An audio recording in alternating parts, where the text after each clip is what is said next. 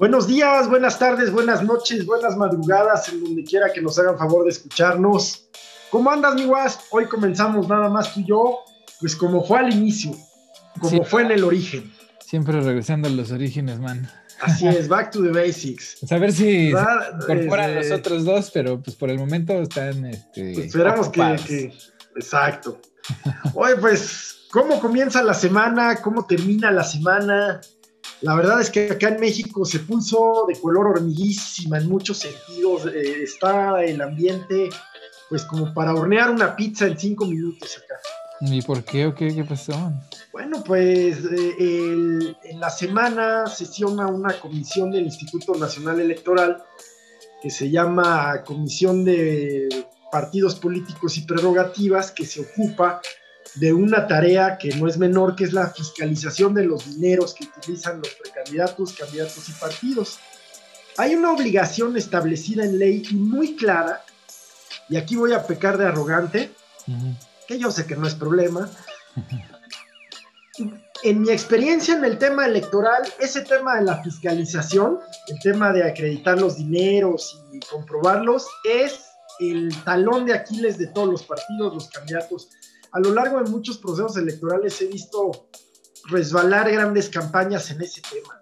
Mm. Los especialistas en eso pues se cotizan muy bien, pero los candidatos como todo a lo mexican los contratan hasta el final ya que están sancionados.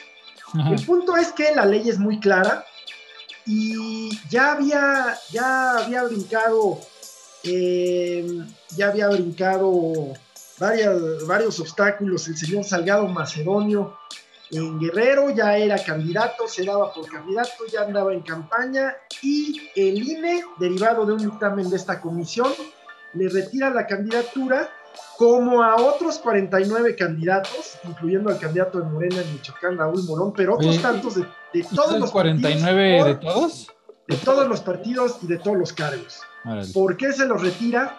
Por no presentar reportes de gastos. Simplemente por eso. Ahora, ¿se los retira sin haberlos escuchado? No, se les notificó, se les dijo, se les advirtió.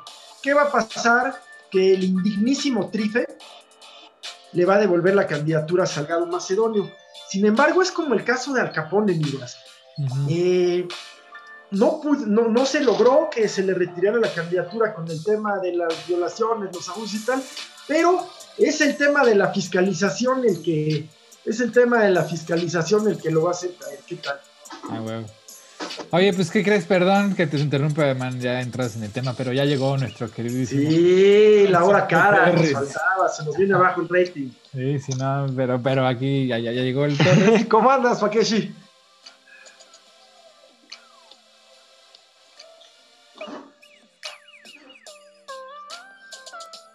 Sí. ¿Ya? Ya andamos al airecísimo. ¿Eh? arranca la, semana que entra la temporada 2021 de las grandes ligas de béisbol. Una temporada. Uy, qué maravilla. Una temporada que va a volver a ser temporada normal. Recordar que el año pasado fueron solamente 60 partidos de temporada regular los que se disputaron. Eh, sí. Ese tema de. Sí, sí. Oye, perdón. Sí, la de los Dodgers contra Tampa Bay. ¿eh? Este, además, Dodgers posiblemente eh, el equipo está en México. La afición se divide entre Dodgers y, los Yankees, ¿no? Dodgers mucho por el tema de la Fernando. Eh, Yankees que también ha tenido mexicanos nunca uno tan brillante como Fernando Valenzuela, pero eh, pues Yankees es un equipo de arrastre eh, a nivel mundial, entonces eh, sin, duda alguna un equipo que también este, tiene mucha afición en México. para este año vuelven a ser 162 partidos, em, después de que el año pasado por tema pandemia fueron solo 60, jugaban todos contra todos dentro de la misma división y habían juegos eh, contra, eh, vaya, inter, interligas contra los de la misma división de la otra, de la otra liga, ¿no? Este año eh, va a ser un calendario normal, como se ha disputado siempre, y donde eh, pues el conjunto de los Dodgers, eh, eh, después de tantos años que le costó ganar la Serie Mundial, pues ahora arrancan como favoritos para volver a ser campeones del béisbol de las grandes ligas. Está también el conjunto de los Yankees de Nueva York catalogado como favorito y los padres de San Diego con las anexiones que hicieron a su roster compraron a el pitcher Blake Snell, la figura del equipo de Tampa Bay que se debilita algo normal que generalmente suele pasarle a un equipo como Tampa, ¿no? Que de repente saca muy buenos prospectos, eh, buenos peloteros jóvenes y eventualmente llegan los Yankees, los Dodgers, los de Medias Rojas de Boston, eh, en ese caso los Padres de San Diego, compran esos grandes peloteros y se terminan yendo eh, pues a la primera ventana de, oportunidad que tienen de, de salir de, de, un equipo como, como Tampa Bay, que eh, antes de que empezara la pandemia sonaba muy fuerte el rumor de Tampa, eh, de que podía eh, mudarse a la ciudad de Montreal. Recordar que Montreal muchos años tuvo béisbol de grandes ligas con los Expos. Uh. Fue el equipo de mis amores, Paco, los Expos de Montreal. Tuve la oportunidad de verlos y tengo un día. Sí, sí hablamos de otros tiempos. También tuve la pijama de Valenzuela, el 34. Eh, bueno, el, equipo, eh, sí, eh, los expos que juegan en el Estadio Olímpico de Montreal, donde se celebraron los Juegos de 1976. y que desaparecieron hace unos años. No desaparecen como tal, sino que la franquicia se mudó a la ciudad de Washington por los bajos niveles de asistencia. Le cambian el nombre a Nationals de, de Washington eh, el equipo que ganó la Serie Mundial hace un par de temporadas, digamos, la última vez que se jugó una temporada larga. En esta Serie Mundial sui generis contra los Astros de Houston, donde eh, los tres juegos que tuvo como local Washington los perdió, pero ganó los cuatro partidos de visitante en Houston y se coronaron en, siete partidos. Nunca en la historia había pasado algo así.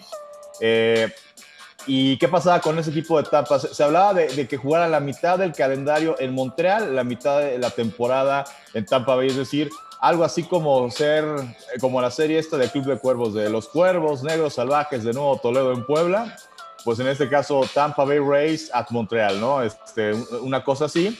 Eh, sin embargo, aquí lo que ocurre, eh, hay que recordar que Canadá, eh, el gobierno canadiense, más allá de la relación bilateral que existe con Estados Unidos, que tiene aristas eh, de carácter eh, comercial, carácter político. Eh, Canadá sí ha tomado medidas estrictas con lo del tema del COVID y en otros deportes se ha visto esto no afectado, sino en necesidad de hacer modificaciones, como por ejemplo en el hockey, ya lo habíamos platicado. Este año se cambiaron las divisiones y hay una división donde están los siete equipos canadienses que participan en la NHL y juegan entre ellos. Eh, lo mismo pasa en Estados Unidos, eh, los de la división este juegan solamente entre ellos, eh, oeste, centro, es exactamente lo mismo. Pero bueno, el punto es que en este momento ningún equipo estadounidense tenga que entrar a Canadá por el tema de cuarentena o que un equipo canadiense se tenga que salir a Estados Unidos por, por el mismo tema. Entonces, lo de que Tampa juegue en Montreal este año se ve inviable todavía. Eh, yo también le voy a los Canadiens, eh, eh, eh, eres muy sabio, Gil. y el caso de los de Toronto Blue Jays, pues se perfila a tener una segunda temporada consecutiva, pues siendo los Toronto Blue Jays en Buffalo, que juegan en la ciudad de, en la ciudad de Buffalo. Ay, sí, oye, qué barbaridad. Mira, digo qué barbaridad porque el estadio es una belleza. Digo, este año se tiene la expectativa de que en el momento en que las cosas este, mejoren, pues puedan volver a jugar en su estadio. Pero eh, sí, de entrada está proyectado que el equipo de Toronto vuelva a ser local en Buffalo, como ha pasado, por ejemplo, en la NBA, los Raptors han, han estado jugando en Tampa Bay toda la temporada. Eh, pues por ese tema, ¿no? Eh, a diferencia de la NHL, que fue fundada en Canadá, que las oficinas centrales siguen estando en Canadá y en su proceso de expansión fueron entrando franquicias estadounidenses y eventualmente terminaron siendo más franquicias estadounidenses que franquicias canadienses. Ahí, por el número de equipos, pudiste armar una división donde, pues, puro canadiense eh, y no hay problema. Pero en los demás deportes, que son deportes, la NBA nace en Estados Unidos y en algún momento eh, metieron equipos de Canadá, eh, lo mismo con el, tema de grandes ligas, pues ahí al ser actualmente solamente una franquicia canadiense en la NBA y una franquicia canadiense en grandes ligas, pues lo más fácil para grandes ligas y para la NBA es, no, pues que el canadiense juegue en Estados Unidos, porque pues ahorita por las políticas que tiene el gobierno de Canadá, este, me es muy complicado a una franquicia, o sea, tendría que ser algo así como, por ejemplo, si los Bulls fueran a jugar contra los Raptors, se tendrían que quedar los Bulls 15 días en Canadá, entonces en esos 15 días sería pues que jueguen este, cuatro o cinco veces los Bulls contra los Raptors, eh, vaya, sería impráctico para el calendario. Lo mismo en el tema de grandes ligas, entonces por eso es que los equipos de Toronto, tanto los Blue Jays como los Raptors, se van a tener que ver obligados a jugar eh, pues fuera de su ciudad eh, en al menos un año en el tema de los deportes organizados de Estados Unidos, donde participan franquicias canadienses, donde no hay ningún problema. Para los canadienses, es en la liga de fútbol, su liga de fútbol americano, que es el único deporte que nunca han querido tener franquicia eh, de expansión eh, en la NFL, porque las reglas de Canadá son diferentes, se juegan 12 contra 12, hay, eh, el campo es más grande, vaya, temas que los canadienses, pues como que ellos dicen, nos gusta más cómo se juega aquí, entonces por eso nunca ha habido franquicia canadiense en la NFL eh, ahí evidentemente pues su liga la van a poder jugar sin ningún problema eh, la CFL, que se llama así, la Canadian Football League. Y eh, hablando de otros temas, en cuestión del el torneo preolímpico que se está disputando en la ciudad de Guadalajara, México va a disputar la semifinal contra Canadá partido donde si México gana estaría asegurando su boleto para los Juegos de Tokio 2020 en 2021, siguiendo con este tema de los eh, anacronismos, ¿no? Este, esos Juegos Olímpicos que se siguen llamando Tokio 2020 por cuestión eh, de mercadotecnia, aunque se van a disputar en el año 2021. Eh, y bueno, pues México favorito contra Canadá. El día de mañana eh, es vamos a ver si consigue o no el boleto, que seguramente lo tendría que conseguir. Eh, eh, enfrenta a Canadá un fútbol que pues todavía, digo, ha, ha, tomado un segundo aire por el tema de la participación de sus franquicias en la MLS. Pero, pues digo, hombre por hombre, la selección mexicana por, por plantel tendría que ganarle sin mayor problema al equipo eh, del país de la hoja de maple y conseguir su boleto a los Juegos Olímpicos de Tokio. Eh, que hablando de la selección mexicana, lo que causó revuelo esta semana fue que la marca que patrocina México, Adidas, presentó la nueva serie de uniformes de las diferentes selecciones eh, que patrocinan alrededor del mundo. Y en el caso de México, una vez más, porque de repente uno no, vaya, uno pierde la capacidad de asombro en el tema de ver que que se incendia en las redes sociales con el disgusto. Una vez más, Adidas saca un diseño eh, que es eh, que rompe, digamos, con lo tradicional en el uniforme de la selección mexicana, ¿no? Saca un uniforme negro con tonos en rosa mexicano. Eh, a mí me gustó, me parece un diseño bonito. Aquí la molestia para muchos aficionados es, ¿y por qué no el verde si la bandera de México verde, blanco y rojo y el tricolor y ese es el uniforme tradicional? A ver, eh, yo creo que en el tema, o sea, de tradición, a mí sí me gusta, digamos, este, o sea, que la selección tenga un uniforme local eh, que sea verde, ¿no? Este, en el caso, por ejemplo, eh, digo, Chivas, pues, un aficionado de Chivas no le gustaría que el uniforme local no sea un uniforme rojiblanco. Cruz Azul no les gustaría que el uniforme sea un uniforme donde la playera del local no sea azul. Vaya, eso se entiende perfectamente. Aquí el tema es este, como un uniforme alternativo, es bonito. Los que digan que no representa, no tiene nada que ver con la tradición mexicana, este, eh, absolutamente eh, pues están equivocados porque pues, el color rosa mexicano pues creo que es algo que tiene que ver mucho con, con las tradiciones de nuestro país entonces pues creo que en ese sentido no hay ningún problema y eh, y bueno, pues se, hizo mucho revuelo y evidentemente eh, incluso se llegó a, mencionar esta cuestión de que, eh, que, si les molestaba el rosa, pues porque tuviera algo que ver alusivo con la cuestión este, feminista y ya saben, este, eh, pues, vaya, fue todo un revuelo en redes sociales. aquí la crítica que le hace muchos aficionados es que por qué Adidas le falta el respeto a México porque a Colombia, por ejemplo, sí le sacó una playera nueva que es amarilla, que es el uniforme tradicional de Colombia. Eh, eh, por decir algo, Argentina, pues igual al biceleste, que son los colores tradicionales de Argentina. Eh, y a México le sacan este uniforme negro con rosa mexicano. Y aquí, pues hay que decirlo, no es culpa de Adidas. Adidas, como cualquier otra marca, le hace Nike, le hace Umbro, a las selecciones que patrocinan antes de presentarles un nuevo uniforme, les mandan a los federativos un diseño de, oye, mira, te, te, te propongo esto.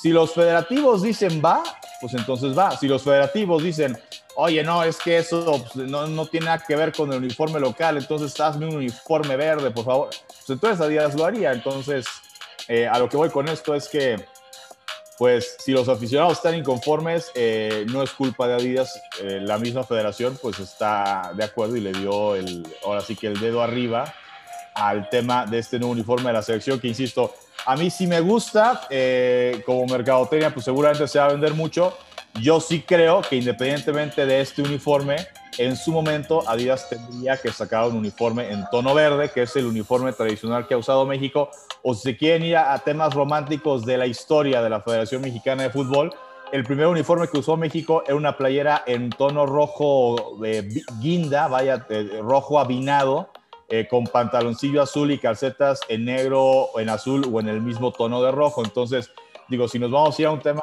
tradicional, pues volver a ese uniforme eh, que por ahí del Mundial del 2002 era la tercera playera de México, nunca lo usaron, pero se vendió muchísimo este, en aquel entonces eh, cuando Atlética fue el que patrocinó a México en ese Mundial de Corea del Sur, Japón 2002. Pues muy bien, pues como ven, tuvimos la hora cara al principio, ya no, no, no, le tuvimos al Paco porque ya lo, ya lo agarramos encarrerado. Está muy bien, está muy bien. Aquí no hay estructura. pues qué, gusto que ya empieza la temporada de base. A mí es, el rey de los deportes, a mí es mi deporte favorito. Y me da mucho gusto. Yo creo que alguna buena estrategia para, recuperar ingresos, para recuperar rating, eh, para recuperar estadios, pues tendrá la, la la liga de béisbol, las dos. Pues sí, porque en pues Estados Unidos el, el, ingreso es este, o sea, sí hay mucho ingreso del boletaje y de la venta de chelas y todo eso, pero creo que el ingreso mayor es por los derechos de transmisión. Ahí está el negocio. También lo creo. Pues mi guas, ¿cómo andan allá los Estados Unidos? Pues también está así eh, interesante, complicado. Digo, han pasado cosas muy extrañas. Bueno, no extrañas, ya eran esperadas, pero pues este, ya se nos habían olvidado, ¿no? O sea, Fox News, sí. pues, pues que los demandan los demanda este, esta compañía de que tiene estas máquinas de para votar, ¿no? Y los ah, sí, sí, sí. ¿Cómo se llama? Dominion, Dominion. Sí, Dominion. Y Dominion los demanda por un billón de dólares. Billón estadounidense, ¿verdad? Que son mil millones. Exactamente. Toma la este, y pues el juez, este, tomó la, el juez tomó la demanda, entonces pues a ver qué pasa, ¿no? A ver a ¿Sabes qué? Que yo, yo le vería todo para que Dominion, Dominion se lleve esa demanda, ¿eh? La gane, quiero decir. Pues sí. Sería todo, porque la ruina, sí le causaron un daño eh, terrible a su reputación. Eh, ellos dependen de esa reputación para su mercado. Yo creo que se lo, ojalá, ojalá. Pues no, no, no va a ser pronto, ¿verdad? No, se va a tardar un rato y a ver si a qué arreglo llega, ¿no? También. Sí, también. Este, Pero qué bueno, me da gusto. Y, en las historias chistosas, pues ayer llovió basura espacial aquí en Oregon. No manches. Este, pues de repente se vieron unas luces como un meteorito, este, ¿no? Este, Esos son presencias extraterrestres, no lo No, no, no, fue este cohete del, del, Elon, Musk, ¿cómo se llama? El Falcon 9 que reventó, ¿no? Y... Uy, chale, ya es como el decimoquinto que, que estalla, ¿no? Pues sí, pero fue visible pues, en todo Washington, Oregon, todo el mundo estaba con sacada de onda, ¿no? ¿De qué está pasando? O sea, ¿ya iba en tránsito a dónde? ¿A la atmósfera? Pues no sé, la verdad no dice la nota, nada más dice que reventó el, el, el, cohete y este y toda la basura pues venía cayendo como si fuera meteorito, pues, ¿no? O sea, por eso se veía como luces este, incandescentes, como una lluvia de estrellas, pero... Sí, sí, sí, impresionante, pero peligroso, ¿no? Sí, es lo que, lo que digo yo, ¿no? Y luego pues nos encontramos también con que Trump anda haciendo ruido, diciendo cosas como que los, los, este, los rioters de Washington, pues que no eran peligrosos, que realmente estaban ahí eh, ejerciendo su derecho, abrazando policías, ah, eso dijo, sí. dándose besos, ¿no? Este, pues a ver, va a ir a la frontera, porque pues obviamente ahorita está taquillero el tema de la frontera. Entonces va a ir a la frontera, según él, a hacer lo que Biden no se atreve a hacer, ¿no? O sea, seguro hablar mierda de los mexicanos y de los latinos, o evidentemente, ¿no? Sí, sí, sí, Este, Porque ya está perdiendo mucha fuerza y se está dando cuenta que sin Twitter, pues no tiene mucho, ¿no? O sea, realmente está intentando empezar una nueva red social, pero a nadie le ve mucho futuro porque, pues, o sea, una red social específicamente para hablar de Trump, pues no, no tampoco es así como que la gente siga tan interesada en el tema, ¿no? O sea, la gente se le olvidan las cosas rápido.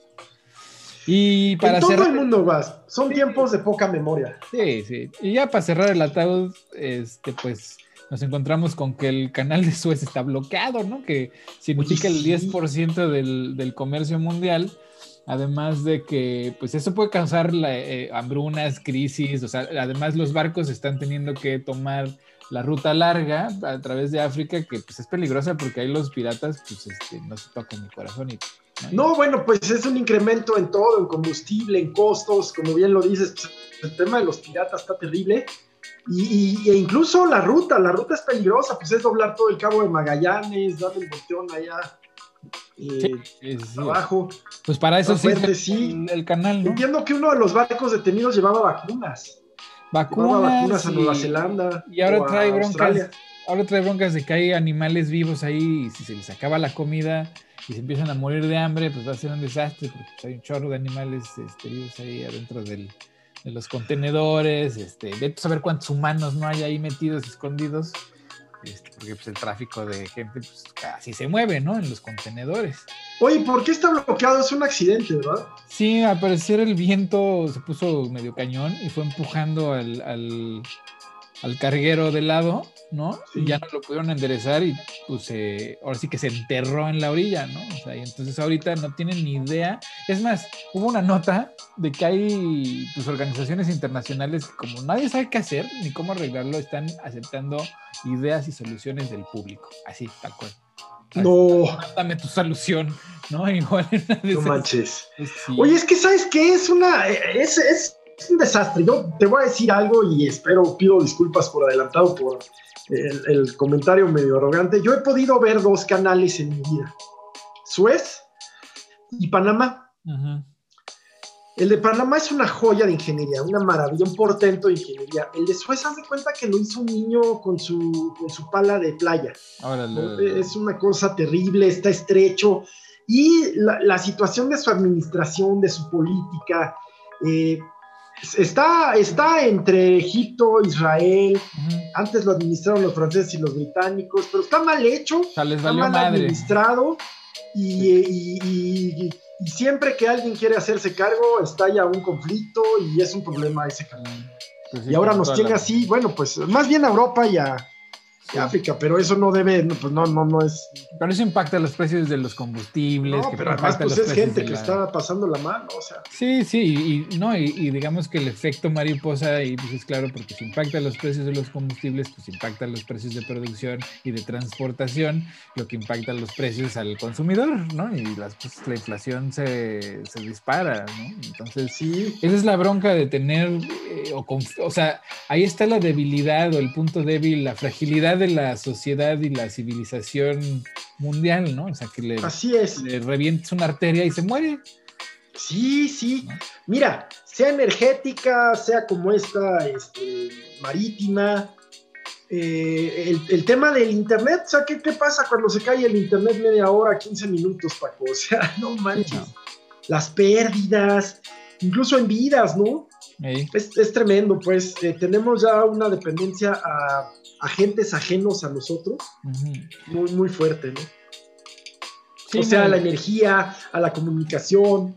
Y mira, es interesante pensar, y esto es totalmente este, un experimento mental, ¿no? O sea, Sí. no, no, no estoy diciendo que esto sea posible Qué o chido, haya qué sucedido, Sí. Pero imagínate, ¿no? O sea, si ahorita dependemos de los discos duros para, por ejemplo, todo nuestro archivo documental o de archivo fotográfico personal o, nacional, ¿no? O sea, el archivo de la nación está digitalizado, ¿no?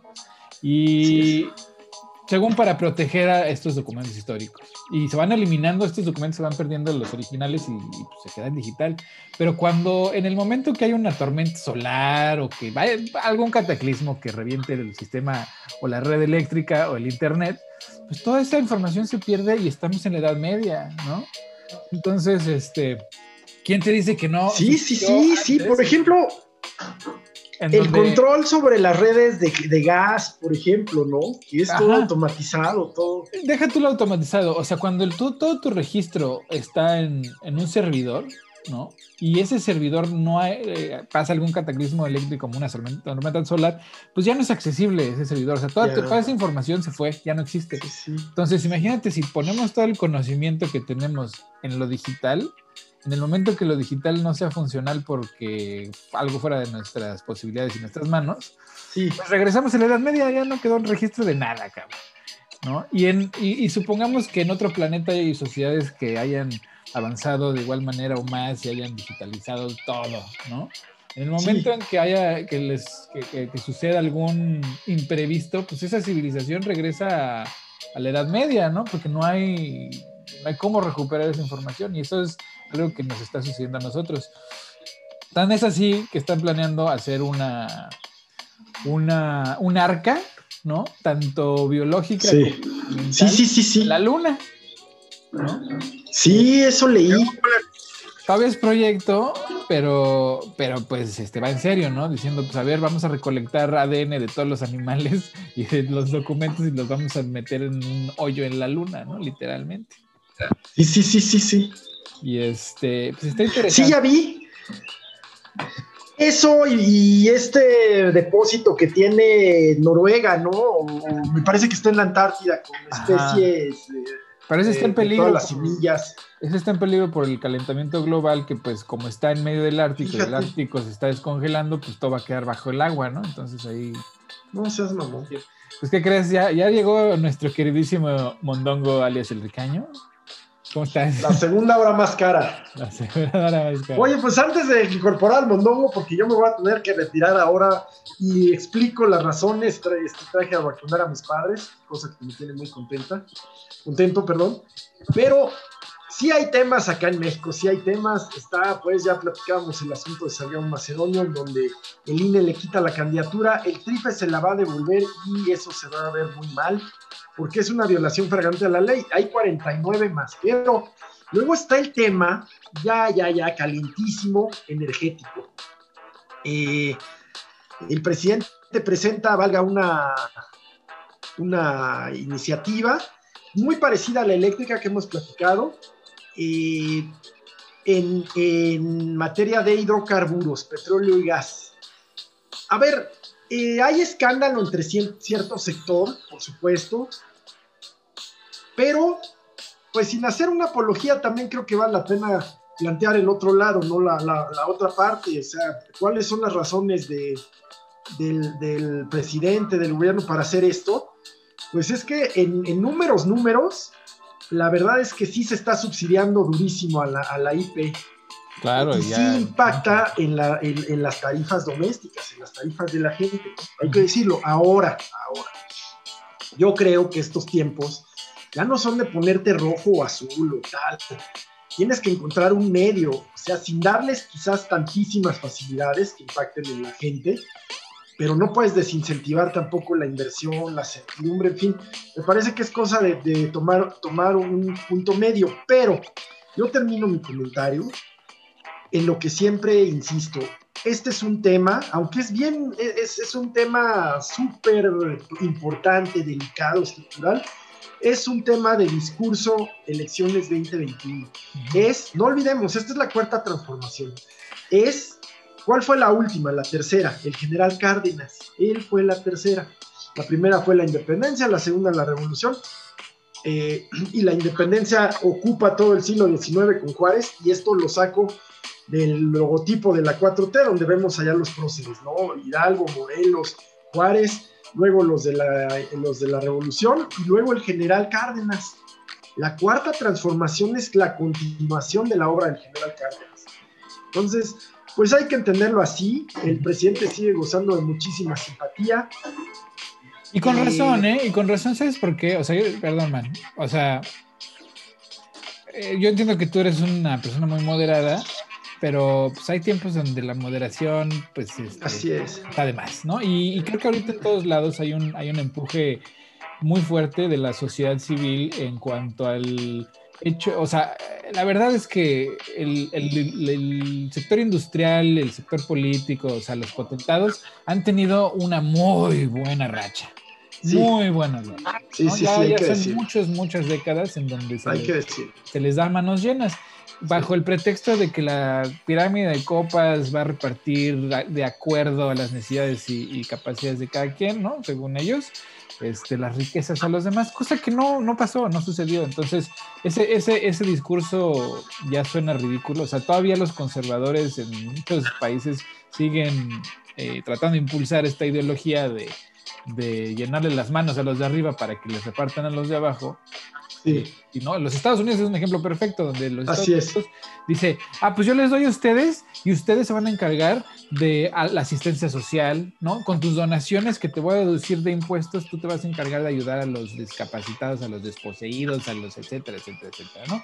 Cosa que no sucede, ¿por qué? Porque el negocio de la asistencia pública por medio de la deducción de impuestos, pues es un ciclo vicioso. Si no tienes pobres para salvar, pues no puedes deducir los impuestos que quieres deducir a través de tus donaciones de instituciones de, de asistencia Así es. privada. Entonces, Sí, es un sí, negocio, sí. ¿no?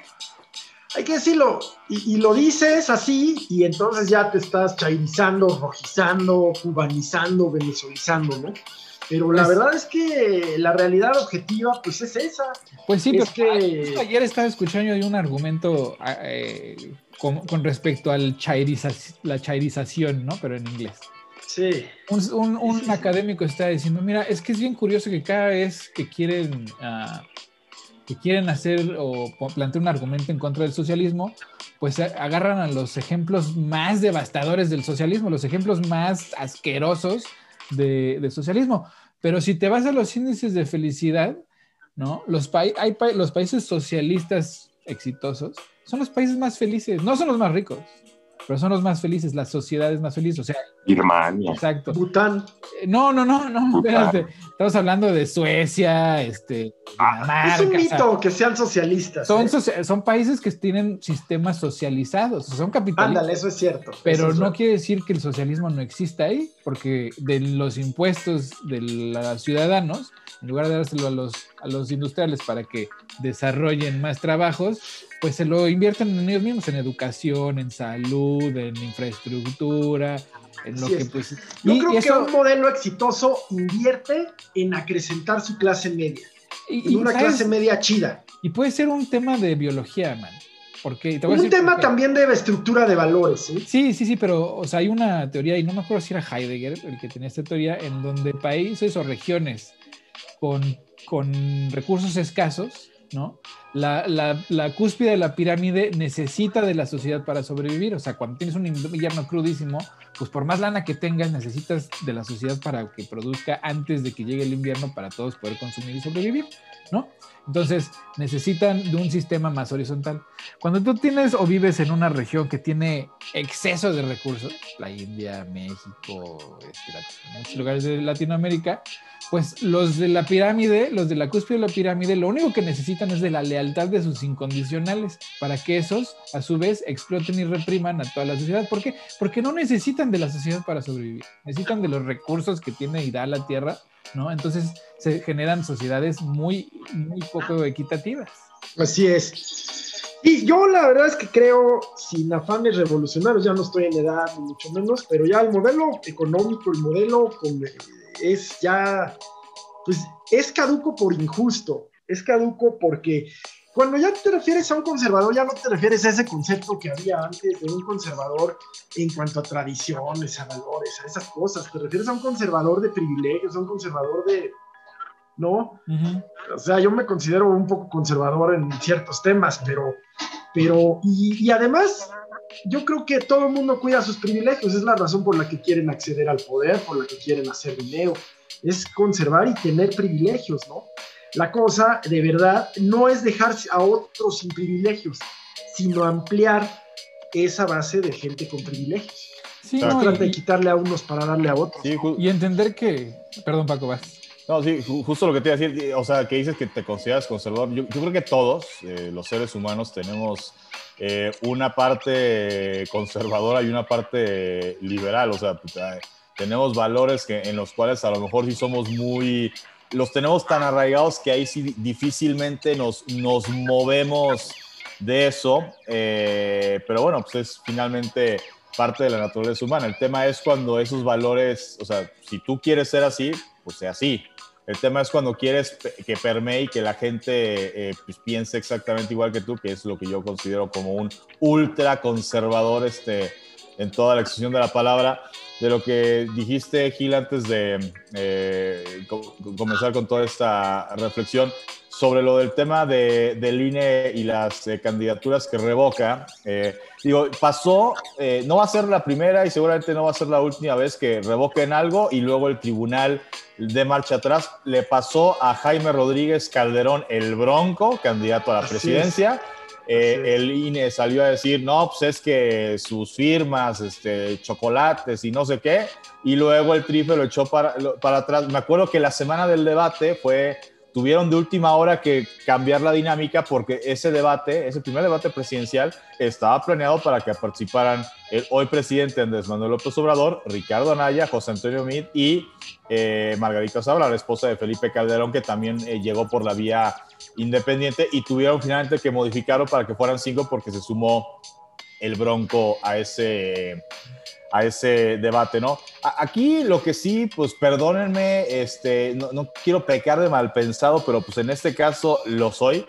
Eh, se me hace muy raro que de todas las candidaturas que hay regadas por el país de los diferentes partidos políticos, solamente Morena esté poniendo a gente non grata, gente que no cumple, gente que tiene Digo, en el caso de Salgado Macedonio es el que pones de cabeza y sí, pues, yo seguramente yo, yo, yo estaría de acuerdo en que, insisto, no sé qué hace ese señor de candidato a gobernador de Guerrero, pero eh, y posiblemente los otros 49 candidatos también tenían sus razones para que, o tiene sus razones en línea para negar la candidatura. Lo que se me hace increíble es que de todo este conglomerado del PRIAN-RD o de Movimiento Ciudadano o del Verde o de todos los demás partidos no haya por lo menos uno que también tenga motivos como para que o para que el INE les niegue la candidatura, ¿no? Entonces, o sea, todos son de Morena, todos los No, no, no.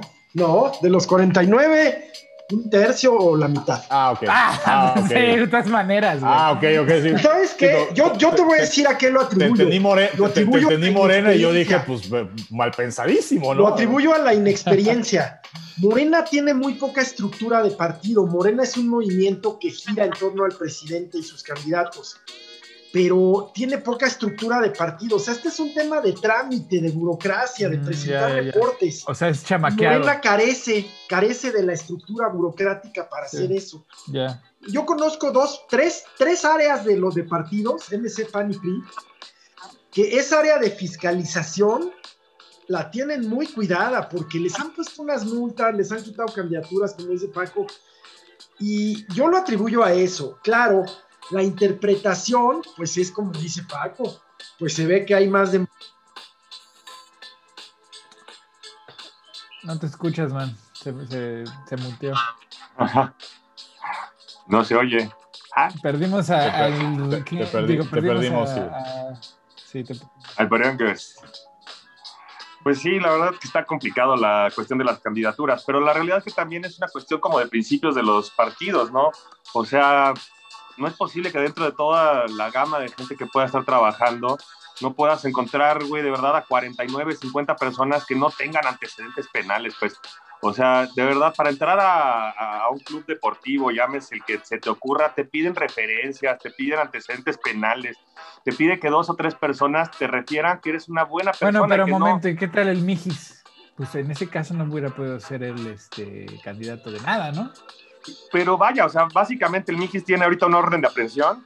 No, no, no, no, pero tiene antecedentes no, No, no, él, él, digamos, puede ser recomendado en un club, no estoy diciendo que tenga que estar en el, pero o que una persona tenga, por cómo se vea, tenga unos buenos antecedentes eh, familiares, sea una buena persona, eso ya es este clasismo y es por cómo te ven, te juzgan.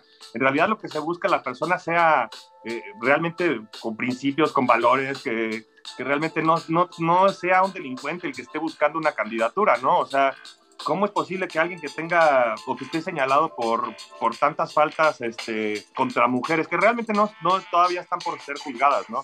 Pero que esté señalado como realmente como un predador sexual. Sí, sí, no, eso es terrible. Y le den una candidatura a gobernador. eso es terrible, terrible. Así, quién sabe. Sí, o sea, no, no tiene medida, ¿no? O sea, está fuera de contexto, está fuera de lugar. o sea, mira, nosotros aquí sabemos muy bien que en la política a veces hay favores que se pagan, ¿no? Y que se deben, quién sabe que haya pasado ahí atrás, pero está mal.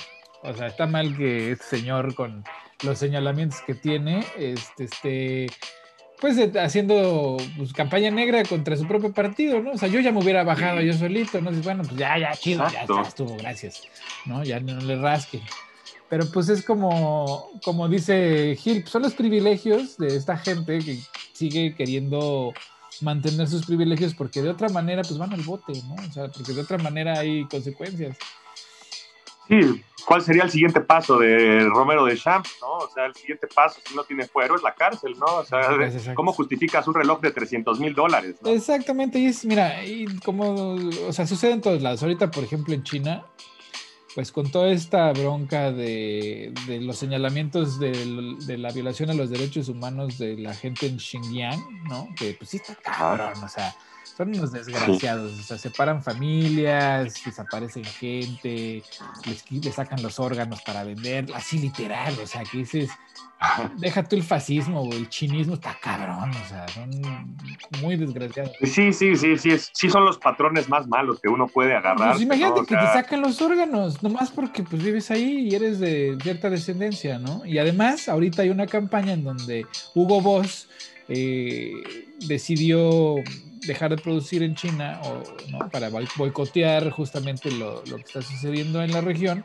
Y sale pues, todo el aparato del Estado, pero sin ser del Estado, obviamente la élite china, la élite china de, de, de, moda y modelos y este, celebridades chinas, pues que tienen muchos privilegios, evidentemente, pues, salieron a tirar toda la ropa de Hugo Boss y a denunciar a Hugo Boss por, por racismo y la chingada, ¿no? Se están boicoteando a Hugo Boss, que digo, pues a mí Hugo Boss me vale madre, pero pues es muy curioso. Además son alemanes. Además son pues. alemanes.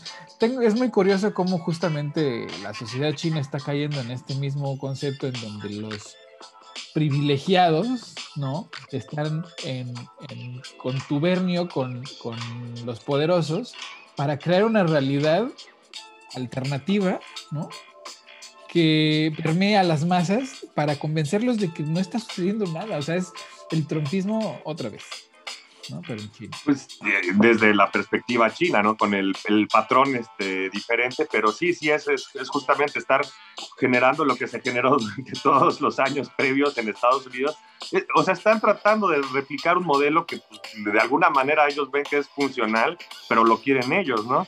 Este, ahora que, pues bueno, no tienen como que todo el bagaje como para desarrollarlo como pues este pues como es en occidente pues le sale como pues chino. Pues sí no o sea son ahora sí que como en los ochentas decían es que los chinos saben copiarlo todo bien y mal ¿no? y a los gringos pues les han copiado todo no o sea es el es el capitalismo salvaje en su máxima expresión bajo la máscara de un comunismo que pues lo único que tiene de comunista China pues es el pinche nombre, ¿no? O sea, nada más. Y, la banderita, La bandera, pero pues eso es así pura, es, es, es este, es fayuca, su, bandera es fayuca, porque pues de nada, ¿no?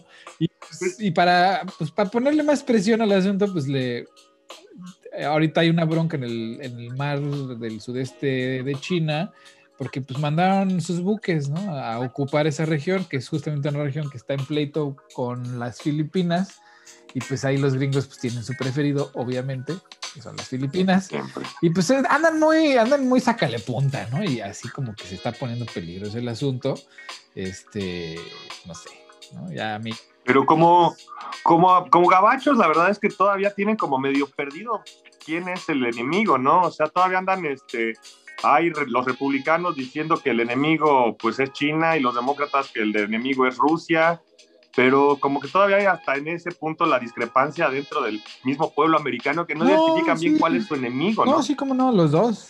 ¿Cuál? Los dos son, son adversarios. Eh, pero no puedes aventarte, no, tener, no puedes tener dos frentes abiertos y menos de ese tamaño. Pero es que no están, no están abiertos los frentes. O sea, la guerra comercial ya, ya está ya está cocinada, no hay frente ahí, o sea, ya, ya se lo... No, o sea, decirle asesino a Putin, no, güey, no. no creo. Echarle en cara a los, este, eh, que el, este, el, que es un represor tampoco, ¿no? ¿Cuáles consecuencias? Mira, yo a veces eh, eh, con el tema de los Estados Unidos, que como cualquier sociedad es una sociedad plural, ¿no? Donde tiene varios este, puntos de vista, pero que en el tema político todo se circunscribe a dos opciones nada más. Pues pareciera que incluso los que son sus amigos no lo son tanto. O sea,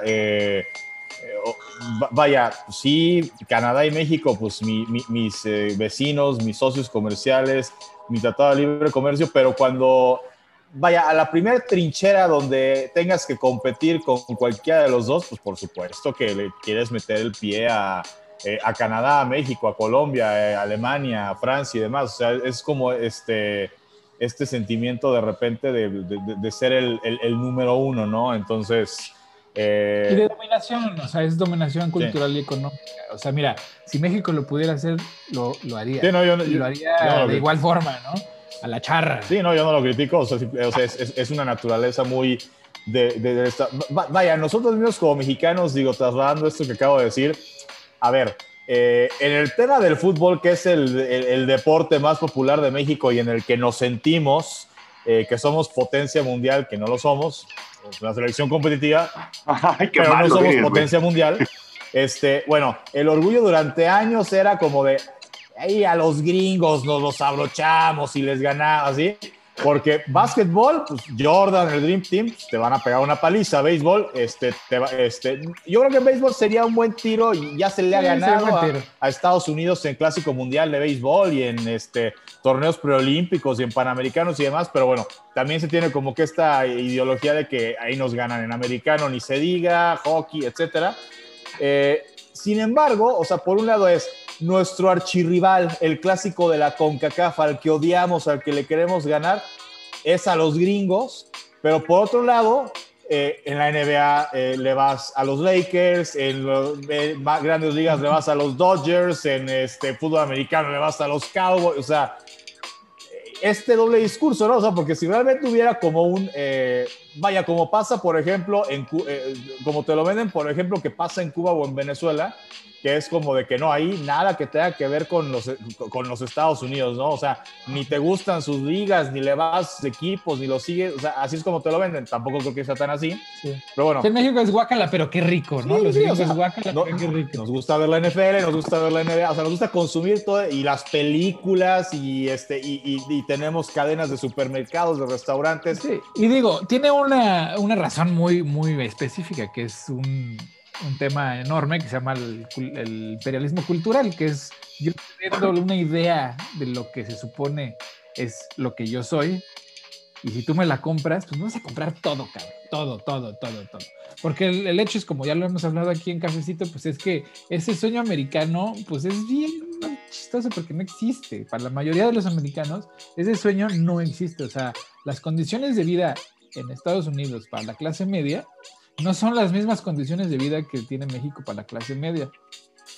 Para la clase baja, pues sí, es mejor, es mejor ser pobre en Estados Unidos, sí, que en México. Pero clase media es mucho mejor ser clase media en México.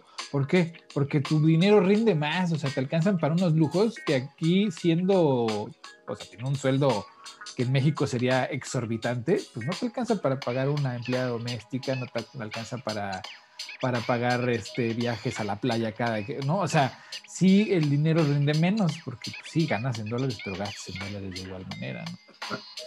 Mientras que en México los, el, salto de la pobreza a la clase media pues es bien grande, ¿no? Entonces en clase media ya te alcanza para pues, tener ayuda en la casa, para irte de vacaciones a la playa. como rico. Pues no, ¿cómo? Para vivir como clase media. Esa es la clase media en México, un cierto estatus que, el dinero rinde un poco más a la clase media. A la clase baja no, no le rinde ni madre. Pero, y en Estados Unidos esa misma clase media tiene acceso a menos eh, comodidades. Por eso en Estados Unidos existen, se inventó la, aspiradora, porque como aquí no hay quien levante, pues tienen que, o sea, tuvieron que encontrar una manera muy práctica, pues de limpiar, ¿no? Pero bueno, en ese sentido también cada vez, creo que por lo menos en el caso de Ciudad de México se parece un poco más a, a Estados Unidos, en el punto de que incluso si tienes ya cierta cantidad de recursos como para poder acceder a que alguien te haga el aseo doméstico, cada vez más la gente hace su propio aseo, ya también una cuestión de, de estar... Pero pues ¿cuántos, ¿cuántos hogares, departamentos o casas de clase media no tienen un cuarto de servicio? No, pues todos, de casi por construcción, Aquí tienen ninguno, cuarto de servicio. Ninguno tiene cuarto de servicio. Punto. O sea, no existe ese concepto de cuarto de servicio pero bueno, hoy por hoy tampoco ya consigues un cuarto de servicio, ya te lo venden como bodega, como cuartito de azotea, como mil otras cosas, ya no te lo dan como cuarto de servicio. Y ciertamente hoy que vas a hacer un, este, un contrato para rentar una, una vivienda aquí en Ciudad de México, difícilmente tú le dices, oye, alguien va a vivir en la azotea, te dicen ya el, dueño, ya te dice, ¿sabes qué? No, porque ya no está viviendo nadie en los cuartos de azotea. Te lo digo porque... Sí, sí, pero la estructura cultural ahí está, o sea, en el momento que se... La estructura cultural ahí está, pero vaya, sí está cambiando también ya los paradigmas, no nada, o sea, pueden quedar ahí, pero también como en Inglaterra, como en Holanda, las iglesias ya, ya no están funcionando como iglesias, ya son cafeterías, librerías, lo que quieras ¿Cuántos de ustedes? Lo mismo. Yo no conozco a nadie de México de clase media que no tenga alguien que le ayude en la casa por lo menos dos veces a la semana, ¿no? Yo soy pobre, hermano. Así que, pues, este. bueno. Yo, yo, no tengo nadie que me ayude, güey. Yo hago mi propio quehacer. Fuera, de, fuera del mundo, ¿no? No conozco a nadie que haga su quehacer. Oh, pues bueno. Oye, ¿qué tal el atasco del buque tanque este en el canal de Suez? Pues sí, ya ese tema ya lo tocamos un poco, pero pues, si quieres lo volvemos a platicar, nos quedan. Pues básicamente no es que, no es que, o sea, yo entiendo que ya se platicó, pero la verdad es que sí la consecuencia y el alcance es demasiado. Pues es que es 10% del comercio internacional que está ahí parado y pues sí, eso le va a afectar a pues, por lo menos a Europa, el Medio Oriente de entrada, pero pues a todos porque pues, los precios van a subir por la inflación, ¿no? O sea, si no hay tránsito de, mercancía, pues tampoco hay tránsito de, recursos y pues está cañón. 10 mil millones de dólares parados diarios, cabrón. Ajá, pues ahí está la fragilidad del sistema, es lo que decíamos. 150 barcos ya atorados hasta ayer en la noche, ayer, eh, día viernes. Eh, había 150 barcos atorados. Oigan, y luego saben que estaba viendo lo de la lo de la gobernadora esta, ¿cómo se llama? La Pavlovich. Qué, ah, Pavlovich. Qué bruto, qué descaro, ¿no? Paco, ¿cómo ves? Lo de la boda de la hija, ¿no? Este, sí, sin sana distancia. Pues, no, no, deja tú la, la, boda. Después de la boda salió a decir que, que, ser mujer no era fácil, que todas las críticas estas que le estaban haciendo era por discriminación de género. Sí, que 8 millones le pagó a Alejandro Fernández para que fuera a pagar a, cantar a la boda. Exactamente, 8 millones de pesos, hazme un favor. 12 millones al Wayne Planner para que ejecutara todo el gasto, 12 millones 800, una cosa por el estilo. y, otra vez vamos a los privilegios, o sea, esta gente está tan fuera de sí, de la realidad, que lo considera como una discriminación de género el hecho de que se le cuestione, ¿no? ¿De dónde chingado sacó todo esto? Sí, no, es, esa falta de proporcionalidad, ¿no? O sea, es como volviendo a, eh, yo me acuerdo de la, campaña de 2012, ¿no? En la que gana eh, Enrique Peña Nieto, que la candidata del PAN era este, Josefina Vázquez Mota, que en algún momento... Eh, sí, se llegó a vender como que este discurso de que la gente la discriminaba, le hacía el feo por ser mujer. Digo, no dudo que haya habido gente que pues, eh, lo haya visto así. Particularmente, pues yo este, digo, no, no simpatizaba con ella y no simpatizaba con ella no por el tema de, de, ser mujer, ¿no? Pues no simpatizaba con ella por la propuesta política que, que me presentaba, por, por el partido a que, al que estaba abanderando en ese momento.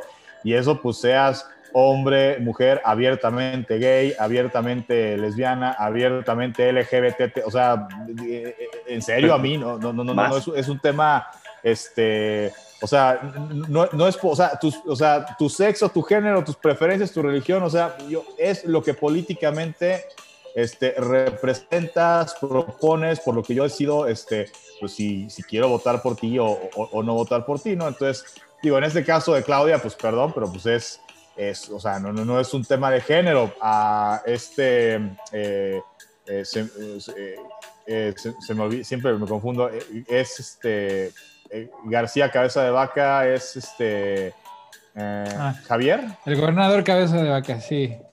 bueno. Francisco García Cabeza de Vaca, ¿no? Francisco. Francisco, García Cabeza de Vaca, sí. Bueno, este, bueno, le están haciendo un tema de si, eh, si le quitan el fuero por el tema de que posibles vínculos con el, eh, con, el narcotráfico, eh, este, tráfico de influencias y, demás. pues es hombre el señor, ¿no? Este, en su momento a otros gobernadores, pues igual se les, ha, se les han abierto este tipo de casos o se les han hecho este tipo de acusaciones, eh, sean gobernadores o en este caso gobernadoras. Digo, a lo mejor digo, es históricamente, por supuesto que la proporción de gobernadores a gobernadoras han sido mucho más los gobernadores que han habido en este país que gobernadoras. Entonces, evidentemente, pues va a ser mucho más fácil que te encuentres más casos de gobernador, gobernador, eh, eh, o el exgobernador de, exgobernador de no sé qué, a un caso de una exgobernadora, ¿no? Pero vaya, yo creo que. Y digo, las ratas no, no, no, tienen género, ¿eh? Las ratas políticas. o sea, en, el caso de Clara, pues es por ese tema de. Eh, pues de dónde sale ese dinero, este, toda esa, eh, esa, esa abundancia, pues para es, lo que haber gastado, ¿no? O sea, imagínate, si, si tiene el dinero para pagarle 8 millones a un cantante y 12 millones al, al que organizó el todo el desmadre, pues realmente esa inversión. No, 12 millones fue en total. Ah, total, ok. 12 millones 800. De esos 12 millones, 8 quítale 8 que fueron de. 12 millones de pesos para pagar una boda. 12 millones de pesos. O sea, estás hablando. 600 mil dólares. Estás hablando de 12 casas de interés social, más o menos. 12 casas. Ah. Estás hablando, pues, del salario de. de no, hombre, espérate. ¿De cuántas personas te gustan? De un bandón. o sea, de, un, de una cuadrilla de personas, ¿no? De un año en un año. O sea, y se lo gastan así como de, ah, pues para la boda, ¿no? O sea, pues cuánto más tienes guardado. E, eso, eso es lo que da también un poco de indignación, ¿no? Como el caso de, del candidato a gobernador del PRI, el Fosfo Fosfo, eh, que, que, tenga esa poca sensibilidad de decir, oye, pues, eh, no sé cómo lo hacen para sobrevivir. Yo tengo amigos que, que sobreviven con suelitos de 40, 50 mil pesos, güey. O sea, no mames, esa, ¿qué, ¿qué no entiendes que el salario mínimo es así de 100 varos, güey? O sea, al día. Y, luego no quieren, luego no quieren que llegue eh, un gobierno popular de cualquier manera y arrase con todos sus privilegios y se ofenden. o sea, a mí lo que me impresiona es ahora la industria privada anda diciendo, pues es que yo no tengo subsidios en electricidad, ¿de qué me hablas? Si yo pago todo, yo pago mis salarios buenos, pago la electricidad, pago todo. Y, pues te das cuenta que no, o sea, están subsidiados al máximo, se le han dado recursos públicos a, los privados de manera que es una transición una de poder, porque el, dinero... Pero bueno, también en ese sentido también había una razón para que esto ocurriera, tampoco es nada más como que, este, ay, los gobiernos simplemente eran malos por ser malos y ser gandallas y quererse robar la lana, también había una idea de atracción de capital a través de generar este reducción de impuestos para las empresas. ¿Y eso cuándo ha funcionado en los últimos 40 años? Por eso, o sea, bueno, ya se tiene que actualizar. Es con malicia. no, no, no, después. Es lo que se estaba hablando, ¿no? Después de ya que. es una cuarta transformación. Por eso, por eso, pero durante esos 40, 50 años del neoliberalismo, no, o sea, en los primeros 10 años te das cuenta que no funciona, ¿no? Los otros 30, 40 fue, fue robadera. Bueno, estamos hablando que Lázaro Cárdenas ya, ya va para su centenario ahí, este, ya pasó, ¿no? Por eso, por este, eso. O sea, a partir de que llegan los tecnócratas al poder en México y en Latinoamérica, ¿no? Que empiezan Sí, sí, de, okay, de Salinas para acá. No, inclusive un poquito antes de Salinas. Eh, no, este Miguel de la Madrid estaba ya, ya fue el que tuvo que tapar el hoyo que dejaron ahí este Echeverría. López Portillo. Eh, López Portillo y este. Sí, bueno, órale, pongamos de Salinas. Yo diría que del de antes de Salinas fue el primero que empezó a desmantelar el Estado, pero bueno, órale, Salinas. Que ya lo hizo así desesperadamente y le valió A partir de ese momento hasta ahorita han estado robando. no han estado, esa, esa lógica de que, ay, es que estamos creando empleos, no, no mames. Tú sabes que estás robando y que esos, los industriales no están pagando y no están pagando por una razón, porque la lana que se están ahorrando, que es un chorro, así una pequeñita parte, una pequeñita parte se los reparten a todos ellos. ¿Cómo, ¿Cómo, lo sabemos? Pues ahí está la reforma energética y los sobornos que le pagó Overdrake, que es ridículo que, que, eh, la bancada en México del Senado, del PAN, se haya vendido por 5 millones de dólares. 5 millones de dólares, cabrón. No es nada, güey. Si vas a vender un país. Eso es por cada uno, güey. No, no, no. En total, cabrón. No, no, yo sé. O sea, para que tuviera lógica para explotar las riquezas de una nación abierta y brutalmente, eran 5 millones por cada uno de esos pues, cabrones. ¿no? Y se vendieron por 5 millones de dólares por partido. Hijos de la chingada. O sea, eso, aparte de todo barateros, ¿no? O sea. Y... Mira lo que se explota en un minuto, cabrón. Ajá, exacto. Obrador dijo, ah, 5 millones de dólares. Pues, mañana, ahorita. Ahorita traigo. Échale más aguacate a la torta, padre. Traigo 10. Mira, con ese tema de los impuestos, digo, yo este, recuerdo, o sea, de niño, o bueno, ya adolescente, cuando empiezas este, a escuchar ese tipo de conversaciones de adultos de, del tema de que los impuestos y declaración y demás, o sea, pues uno sí crece dentro de una cultura eh, en la cual eh, eh, se usaban ese tipo de términos como de, no, pues hay que hacerlo así para no pagar tantos impuestos. O sea, no sé, como que era, eh, con el contador era como una estrategia, un ajedrez de a ver cómo le haces para eh, que declarando o facturando esto no tengas que pagar eh, tanto impuestos. No quiero decir que eso sea necesariamente algo ilegal, pero el, punto era como que el espíritu era a ver cómo le hacemos para no pagar impuestos o para pagar menos impuestos, ¿no? Había un lema, Paquito, era el de el que no tranza, no avanza. Entonces, de verdad. digo, yo yo, la verdad es que sí creo, y eso es algo que este gobierno me queda clarísimo, que es una de sus banderas y con lo que a lo mejor, pues sí, nos traen con la rienda este, fuerte, rígida, constantemente. O sea, aquí es, te vas a acostumbrar a pagar impuestos porque te vas a acostumbrar a pagar impuestos. Yo creo, yo creo que ese mensaje no está mal. Ahora, lo que se puede, y en ese y, ahí sí yo agradecería, pues y entonces sí que los diputados, senadores se pongan a, debatir sobre eso y a legislar sobre eso, pues a lo mejor bajarle al impuesto sobre la renta, si es que es factible, porque tampoco soy especialista en la materia, o bajarle al IVA, o ya no cobrar impuesto en esto, o a lo mejor en cosas que sí deberías cobrar impuestos, empezar, empezar a cobrar, o sea, eh, eh, eh, hacer el ajedrez ahí, yo no lo veo, eso yo no lo veo mal.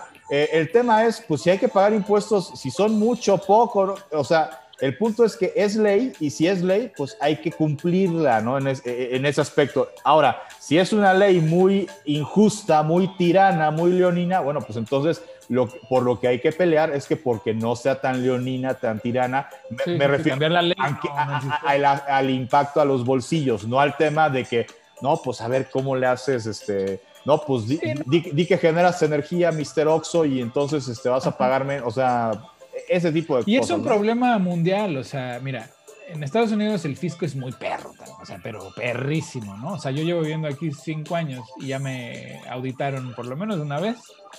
Eh, por un error que, pues, o sea, uno aquí declara sus impuestos una vez al año, pero los declaras tú, ¿no? Entonces, pues es muy factible que te equivoques en algo, ¿no? Sobre todo las primeras veces pues, pues yo me equivoqué, o sea, de verdad no puse un gasto que, pues, que no era y pues me auditaron, o sea, me aventé tres meses de auditoría con el contador, la seguridad y dices, esta madre, güey, o sea, una pesadilla. Y nunca más, o sea, te pasa una vez y de verdad que nunca más, o sea, el, año que sí, eh, al año siguiente, pues ya fui con un contador directo, ¿no? Ya no lo hice yo, y así que dije, a ver, ahí están, paga mis impuestos, cabrón. Porque sí, ¿no? El, fin, el fisco es perrísimo con el ciudadano. Le pasó a Homero Simpson. Sí, con el ciudadano, porque el fisco es muy generoso con los dueños, con los empresarios, con, con, con las asociaciones de, de, beneficencia pública, pues que son privadas, o sea, son negocios privados. Con ellos sí son súper generosos, o sea, si mientras yo estoy pagando más o menos un 30% de mis ingresos en, en impuestos, pues hay empresas que pagan cero como Amazon Así literal, ¿eh? O sea, yo he pagado más impuestos, o sea, el año antepasado yo pagué más impuestos que Donald Trump, literalmente, así, persona, Donald Trump, Héctor Márquez, yo pagué más impuestos. ¿No? ¿Por qué? Bueno, es que tú no tienes los, los contadores ingeniosos que ese güey se maneja. No, pues es que ahí es donde la ley no funciona, como dice Paco, la ley está cargada a favor del empresariado. Hay muchas deducciones de impuestos que se pueden hacer si tienes una empresa, pero que no puedes hacer si eres maestro. Si un maestro quiere comprar lápices para ocuparlos en su salón, ¿no? O sea, para trabajar, no los puede deducir de sus impuestos. Y eso está pésimo. Pues ahora resulta que el costo del material usado por los trabajadores del Estado, pues, pues es a costo propio. Lo mismo que están pues haciendo. por eso pasa. Pues eso antes no era así, eso, eso fue, a, fue a partir de la reforma eh, fiscal de Estados Unidos. Eh, además, ¿no? De todo, pues el costo de ahora las empresas con esto del home office, pues mi empresa ya no paga ni la luz, ya no paga la renta, ya no paga este, el internet, ya no. A mí me pagan mi sueldo y no me pagan nada de eso, ¿no? O sea, yo estoy en mi casa ocupando un espacio que está dedicado a mi oficina ahora, ¿no? Que antes era otra cosa. Tengo eh, la cuenta de internet que no me la paga la, la, compañía. Tengo mi computadora que es compra propia, ¿no? O sea, y nada de eso me lo está dando la compañía. ¿Por qué? Pues porque es una emergencia home office, o sea, ahí luego vemos. Y así es como se comportan las compañías, los corporativos. Entonces, que la ley esté cargada de su lado se me hace una estupidez porque las, las corporativos no son personas, así de, así de fácil. Son personas moralmente hablando. sí, a huevo, sobre todo moralmente, güey. sí. Ojo, pues no son personas ah, pues moralmente lo que hacen es abusar, ¿no? O sea, porque... Eso es... De verdad, neta, sí deberían de cambiar el término a personas inmorales. El otro día, y no voy a decir para qué compañía de trabajo, pero el otro día estaba yo en una conferencia con el CEO, ¿no? Pues, para los empleados, y que se aceptan preguntas anónimas. Y así literal, ¿no? Le dije, pues la verdad es muy frustrante ver año con año, porque estas conferencias son cada trimestre, trimestre con trimestre, que nos vengas a presumir de las compras de nuevas compañías que hemos hecho, de los éxitos y proyectos que han duplicado los ingresos de esta compañía cuando en cinco años no le has podido subir el sueldo al 90% de tus empleados. Y bueno, ¿no? La cara de desencaje fue, fue este, obvia, ¿no? O sea, la gente... comunista. Sí, exacto. La gente que está en control no se da cuenta que, que, su discurso de éxito, ¿no? Cuando nos están presumiendo que la junta directiva se está volviendo dos veces más rica que hace dos años, mientras sus empleados siguen ganando lo mismo que ganaban, que ganaban hace cinco años, más responsabilidades sin reconocimiento alguno pues se ofenden, ¿no? Y te dicen, yo te aseguro que si es por capacidad, se han dado muchos este, aumentos de sueldo. Cosa que es así como de, ay, ahora resulta que solo los, los capaces este, merecen aumento de sueldo, los más capaces, los más merecen un aumento de sueldo y la inflación, pues que chingues. ¿no? También los babosos. Les... No, no, no, pero si tienes empleados que no corres en cinco años, ¿no? Quiere decir que son productivos que te están funcionando, si no ya los hubieras corrido. Y si no les, y si a esos empleados no les equiparas su sueldo con la inflación, pues hoy, cinco años después, están ganando menos de lo que estaban ganando cuando no tenían experiencia alguna, cuando empezaron a... Sí, calcúlale 4% de inflación anual, pongámosle 5 por 5, es 25% menos de lo que ganaban. Exactamente, y, y, te dicen, pero, pero tienes más cuentas, tienes trabajo y hay una recesión, ¿no? O sea, se escudan en las, en, las razones este, que te pueden pegar más en el estómago. Macro. Ajá, macro que dices, pues sí, pero yo igual necesito más dinero. Yo vivo en lo micro, ¿no? Exactamente, ¿no? Y entonces, este, pues es un juego de yo gano un chingo y gracias, o sea, ¿no? Te agradecen por hacerlos más ricos. Y hay gente, Ricaño y Paco, hay gente en esas juntas que se queja pero hay muchos que les, no o sea, gracias líder supremo por llevarnos al éxito en esta, en esta tormenta, o sea, unas pulidones de riel que dices, híjole, man, o sea, ¿qué le debes, no? O sea, ¿quién eres? O sea...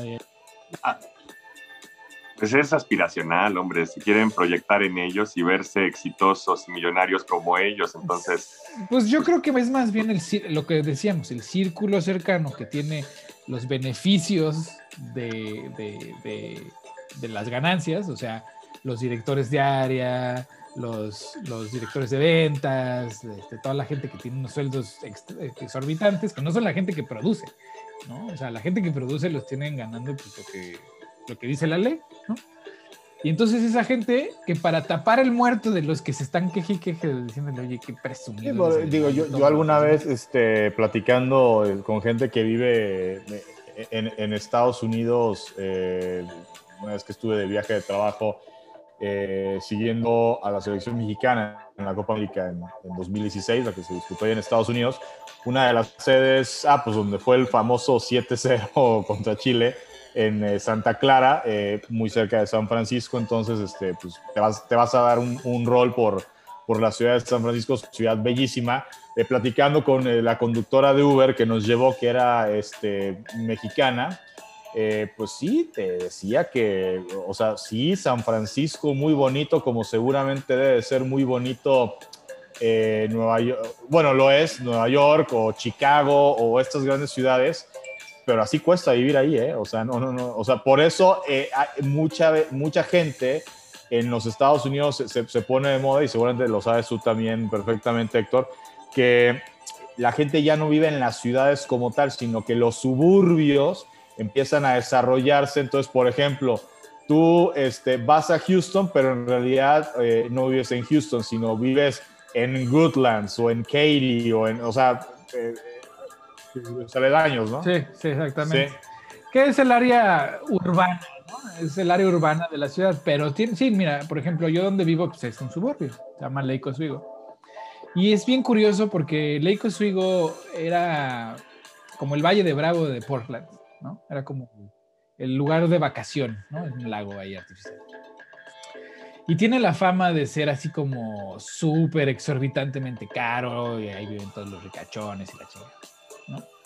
Pero es bien curioso darse cuenta que el precio de la casa en donde yo vivo, ¿no? que en la misma casa, porque aquí pues hay modelos, casi casi, ¿no? O sea, no, no contratas un arquitecto, sino que ya hay, modelitos.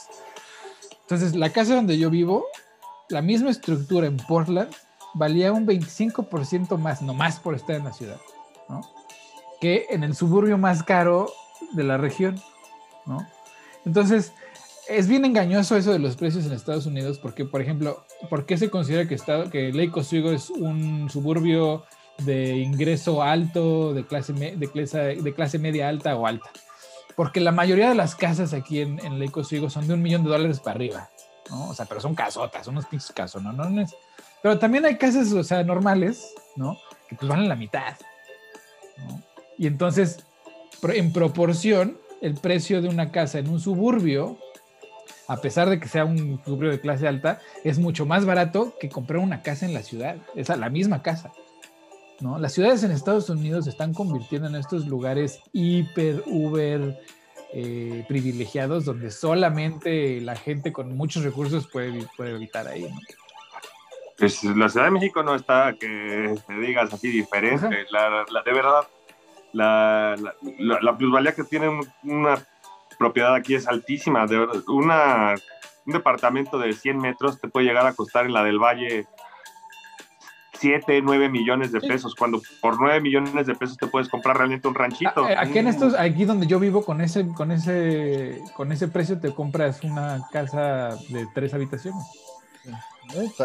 acá se, ha vuelto de moda, ¿no? En muchas zonas de la ciudad donde pues antes, eh, o sea, como en el, con, no sé, como en el Pedregal o como en eh, eh, Lomas de Chapultepec y demás, este, donde habían estas grandes casas con jardines eh, gigantescos, pues ahora compran eh, las inmobiliarias de estas casas y hacen nuevos desarrollos, este, nuevos edificios para departamentos porque incrementa el número de habitantes que viven a la Ciudad de México, este, y pues es que ya no hay ni para ni dónde hacerse, ¿no? O sea, uno habla de la Ciudad de México y, y, imaginas como la gran ciudad, como la gran urbe, que sí lo es, pero territorialmente pues, somos, eh, vaya, de las 32 entidades federativas que tiene el país, la Ciudad de México es la más pequeña de todas. Hay, hay países, hay países más, este, más grandes con menos población, ¿no? o sea, países enteros que son más grandes que la Ciudad de México en territorio, pero en población son una, una décima parte. O sea, la Ciudad de México es una urbe hiperpoblada, o sea, de proporciones épicas, ¿eh? O sea, no, sé, no sé cuántas ciudades se han desarrollado de esa manera, pero la Ciudad de México es un monstruo de, de, concreto, o sea, sí está cabrón. Pero bueno, pues ya se nos está acabando el tiempo, entonces vamos, vámonos con las recomendaciones. ¿Cómo vas? ¿Qué, quién va? ¿Quién dice voy?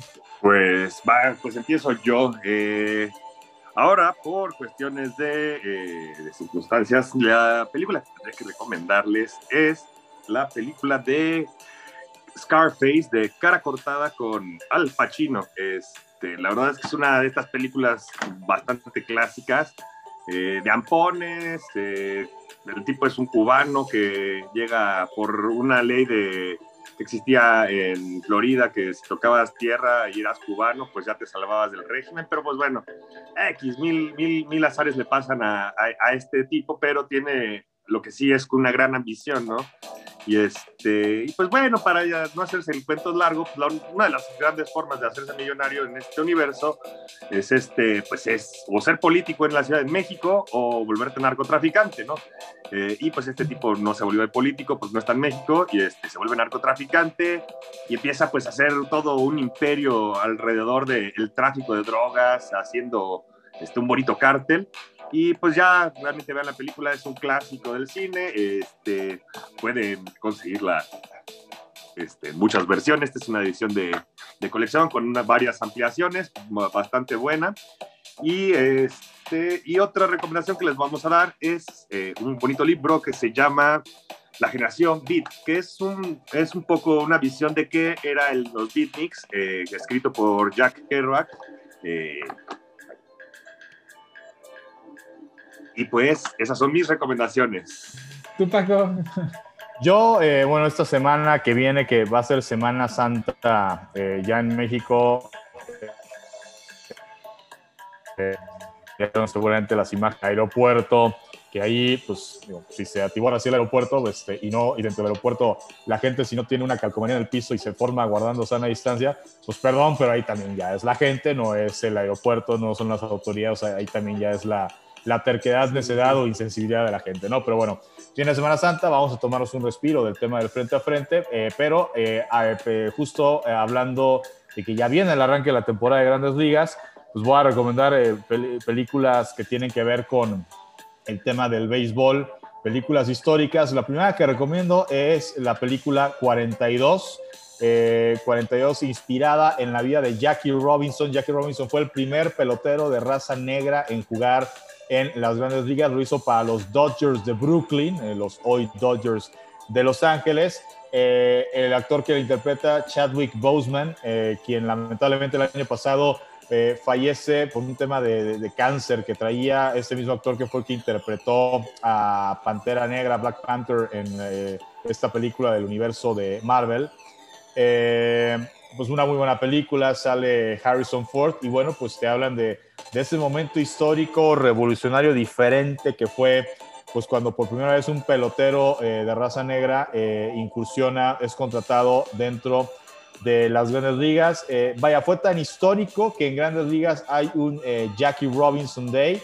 Ese día todos los peloteros, todos los equipos utilizan el número 42 y también su número, el número 42, eh, fue retirado por todos los equipos de grandes ligas, ¿no? Cuando se decide instalar, eh, instaurar el, Jackie Robinson Day y retirarle a todos los equipos el número 42, Grandes Ligas dijo, solamente los peloteros que lo tengan ahorita y lo estén utilizando, lo pueden seguir utilizando, pero en el momento en que ese pelotero se retire de ese equipo o se vaya de ese equipo, el equipo tiene que retirar el número 42 con los Yankees tuvo un caso de un pelotero eh, también icónico que si no retiraban el 42 en los Yankees por el tema de Jackie Robinson, lo hubieran tenido que retirar por él.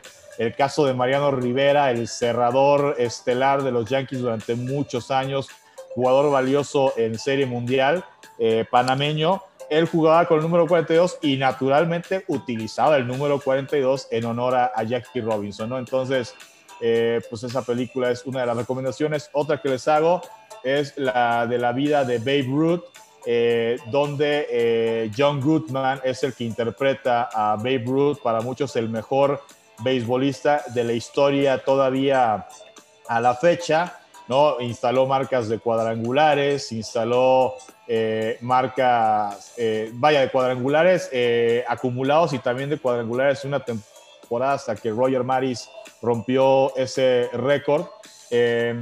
Y pues era una época en la que pues no existían los esteroides, no existía todo este tema de poderte ayudar, no sé, haciendo más trabajo de gimnasio que hoy también lo hacen los, los peloteros no necesariamente utilizando esteroides, que hubo una época negra en el béisbol, pero bueno, él, eh, vaya, era, era corpulento, era, eh, eh, era un beisbolista con sobrepeso y así todo, siendo la antítesis de un atleta estético, pues fue un jugador que marcó época, no en vano, en la vieja casa de los Yankees, el primer Yankee Stadium, se le llamaba la casa que Ruth construyó por sus cuadrangulares, por los campeonatos que ganaron los Yankees durante su época.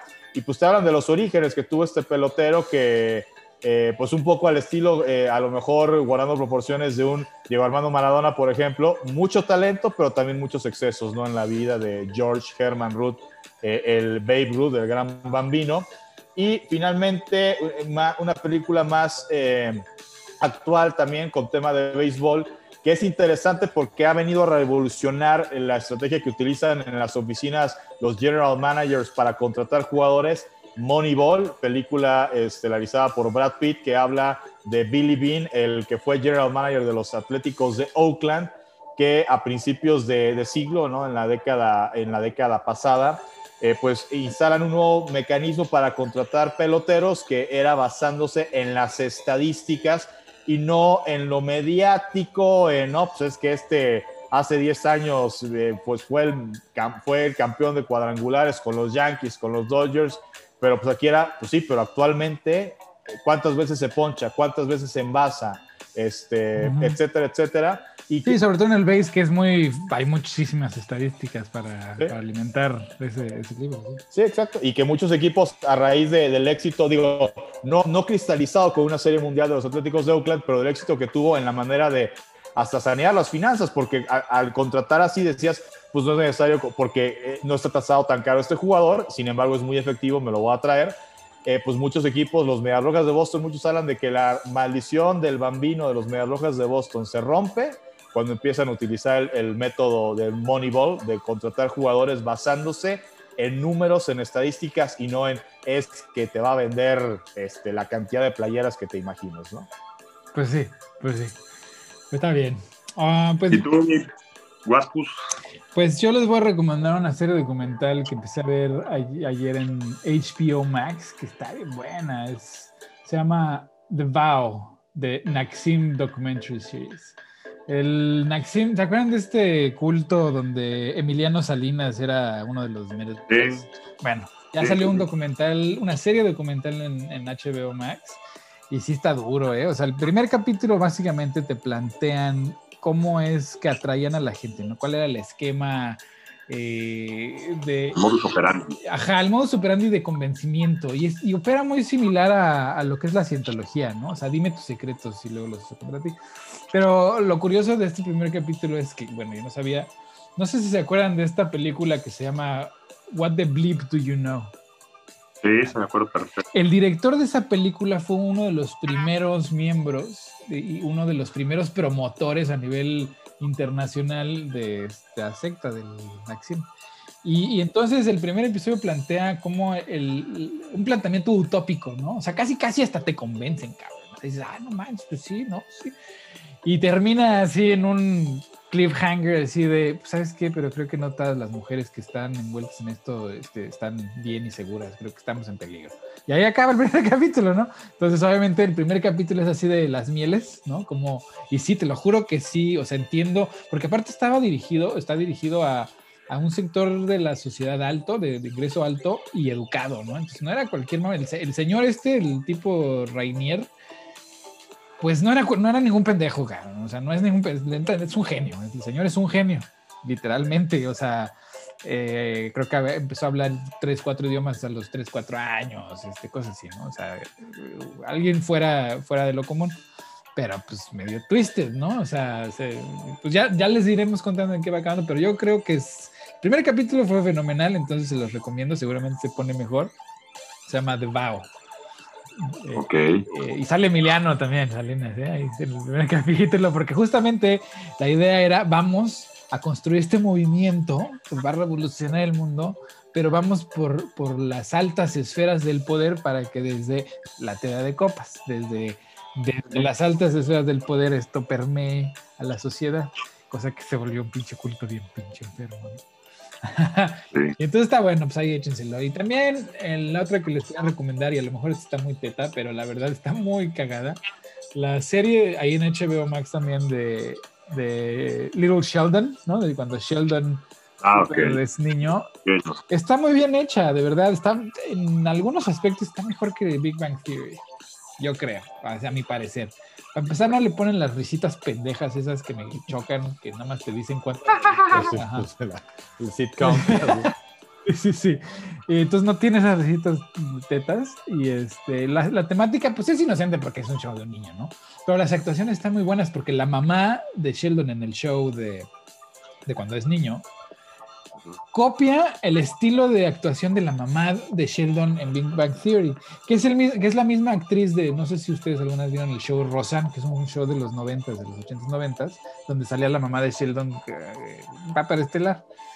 Pero es bien curioso cómo la mamá de Sheldon en el show de cuando es niño le es como una meta actuación, le copia el modo de actuar a la mamá del Sheldon cuando, en, el, en Big Bang Theory, ¿no? O sea, es como como si yo copiara, tú fueras un personaje famoso, Ricaño o Paco, y entonces yo copiara la, tu manera de ser para actuarte en una película. Pero esta, esta actriz, la mamá de Sheldon, está actuando o está copiando la forma o el personaje de cómo actúa la mamá de Sheldon en el futuro, ¿no? Entonces está bien interesante su... Es, un poco lo que pasó eh, en eh, hablando de películas este, con la saga del Padrino, que es una película histórica por muchas aristas, pero entre otras es porque eh, un personaje le dio Oscar a dos actores. El personaje de Vito Corleone, del famoso Don Corleone, Marlon Brando y Robert De Niro ganaron el Oscar por interpretar a ese personaje. Y justamente en la primera sale Marlon Brando, en la segunda eh, hacen un flashback a la juventud de Vito Corleone, de cómo es que llega a los Estados Unidos. El que lo interpreta de joven es Al Pacino. Perdón, Robert, eh, Robert De Niro. Robert, De Niro, Al Pacino es Michael Corleone. Este, y Robert De Niro, eh, pues dicen que estudió el personaje, el Vito Corleone que hizo Marlon Brando, y por supuesto que le puso de su cosecha, pero, pero sí, básicamente es como de, a ver, vas a interpretar a, es como, vas a ser Marlon Brando de joven interpretando a Vito Corleone, que esa fue la fórmula que replicó Robert De Niro y pues le valió ganarse un Oscar por interpretar el mismo personaje que Marlon Brando. Sí, sí, sí. Entonces está interesante, o sea, está bueno el show, está, tiene sus momentos chistosos, sus momentos este, tiernos. Eh, está bueno, está bueno. Y ya en la grilla. En la grilla, pues bueno, pues hay que ver qué hace China, porque ya saben que está poniendo muy al tiro, sacarle punta. Y pues Trump está tratando de hacer uno, o sea, como alguna una reaparición, pero pues no creo que le funcione muy bien lo hay que seguir, pues es la frontera, ¿no? La frontera ahorita pues está en crisis porque pues no es que no haya voluntad, pero pues el problema está muy grande y dejaron hecho un tiradero y pues no es como que le interese al establishment gringo resolver el problema migratorio porque les representa unos ingresos brutales, o sea, hay que imaginarse nada más, o sea, la lógica de cuando dicen, es que estos inmigrantes no pagan impuestos y nada más piden dinero. Pues la neta es al revés, los inmigrantes igual tienen que sacar una tarjeta de Social Security que es falsa, pero el Social Security existe, ¿no? De número, es real. Y cada que ellos reciben un sueldo, que además es un sueldo bajísimo, los impuestos se pagan, o sea, los impuestos se pagan de todas maneras al gobierno cuando los inmigrantes ilegales compran víveres o productos, o sea, pues pagan impuestos también. Y como son ilegales, ellos no pueden reclamar una devolución de impuestos. Entonces, esas devoluciones que técnicamente se deberían de hacer al trabajador, pues el trabajador nunca los reclama porque sabe que en ese momento pues lo deportan, ¿no? Entonces, al gobierno estadounidense le significa un ingreso enorme y, al, y a la industria, sobre todo la agrícola y la de servicios, pues les, significa un costo menor al que significaría pues, contratar mano de obra local, ¿no? Entonces ese problema no lo van a resolver. A ver teatro de aquí a que los niños este, ya no sean noticia y que los, los saquen de esas cárceles donde los tienen guardados. Este, esperemos que por lo menos este, les den, eh, pues, no sé, condiciones no, tan gachas, humanas. Porque sí, sí está gacho, pues. Y pues ya, eso es lo único. Y pues muchas gracias otra vez por escucharnos aquí en Cafecito y a dormir. Ya tenemos TikTok, es Cafecito eh, guion bajo podcast. Eh, eh, también tenemos nuestra página de Facebook, denle like, síganos, ahí ponemos contenido variado. De todo. Feliz semana, donde nos escuchen, pásenla re bien y gracias. Gracias. Arre. Bonito fin de semana. Ya, ya.